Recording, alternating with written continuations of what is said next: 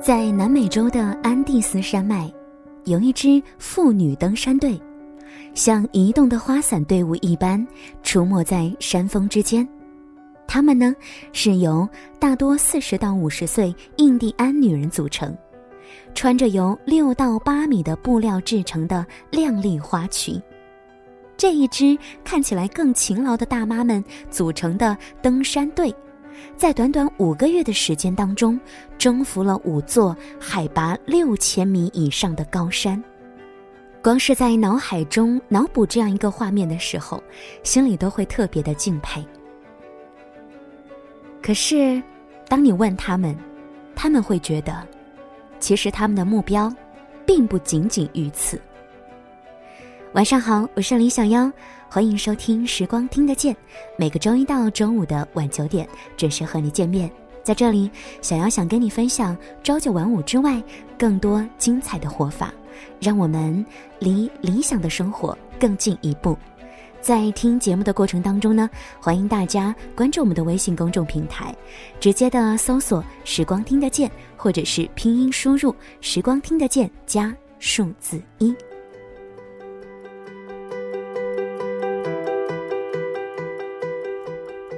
在某些时候，登山其实是一件严峻而单调的事情，比如攀登六千米以上的高峰，寒冷、孤寂、一望无垠的冰雪，还有着装单调统一的登山队员。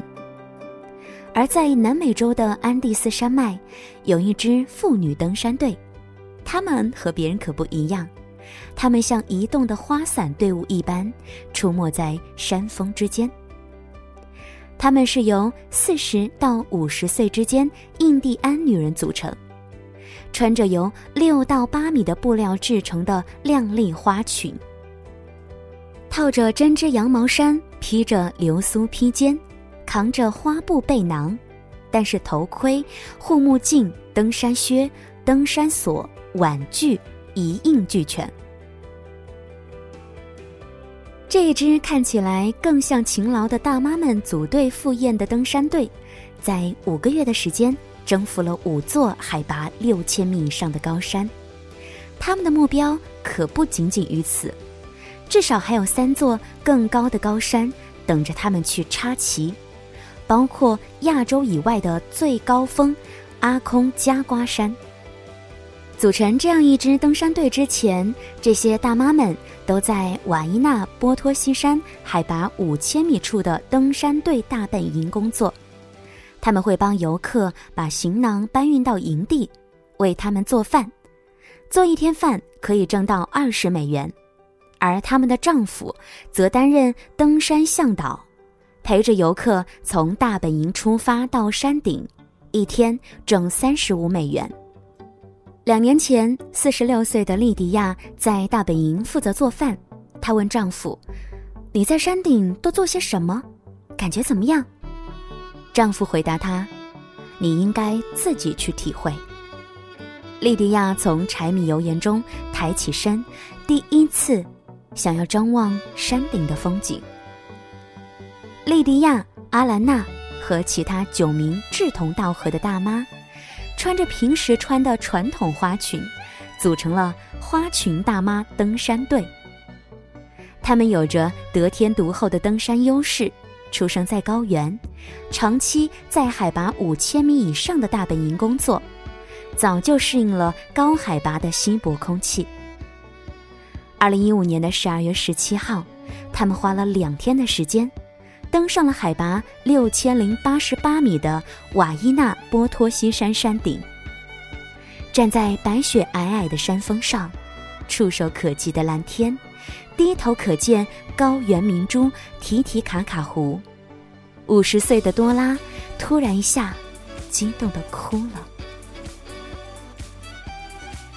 花裙大妈登山队就这样越战越勇。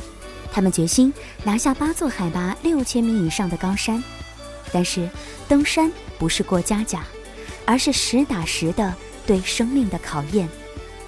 二零一六年的一月二十号，半夜三点，从大本营出发的登山队，在进军他们的第二顶峰阿科坦戈火山的时候，遇上了暴风雪，冻伤、滑坠、被掩埋等这样的情况随时都可能发生。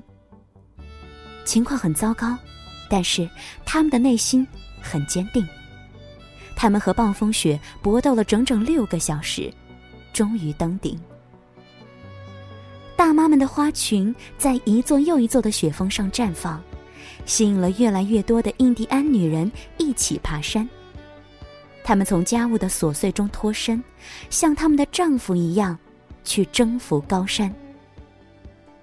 第一次一起登顶瓦伊纳波托西山的十一位大妈中，有六位稍年轻的大妈决定加入到丈夫们的行列，成为女登山向导。就这样，她们美丽的花裙一点一点地散在雪峰之间，打破了安第斯山脉登山向导行业男人垄断的局面。是，这所有一切的改变，都是源自于。花裙大妈们对登顶的渴望。你没有登上顶，你永远不知道你会看到什么样的风景。而如今，在生活中，他们摘下登山头盔，披下一头及腰的长发，脱下登山靴，穿上平底鞋，依然是一袭美丽的花裙。可是，不同的是，他们比以前变得更加自信和洒脱了。也许，这就是生活。生活让你不断的看到，你还可以更加美好的样子。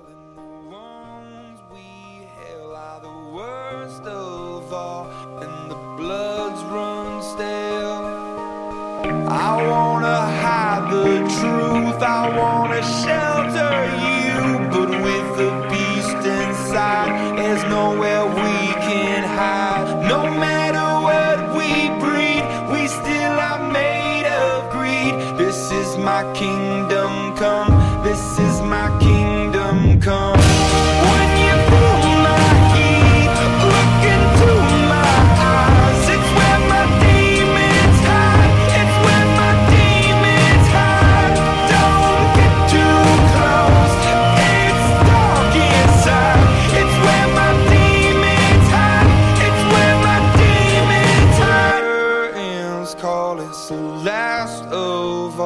when the lights fade out. All the sinners crawl, so they dug your grave, and the masquerade will come calling out at the mess you've made. Don't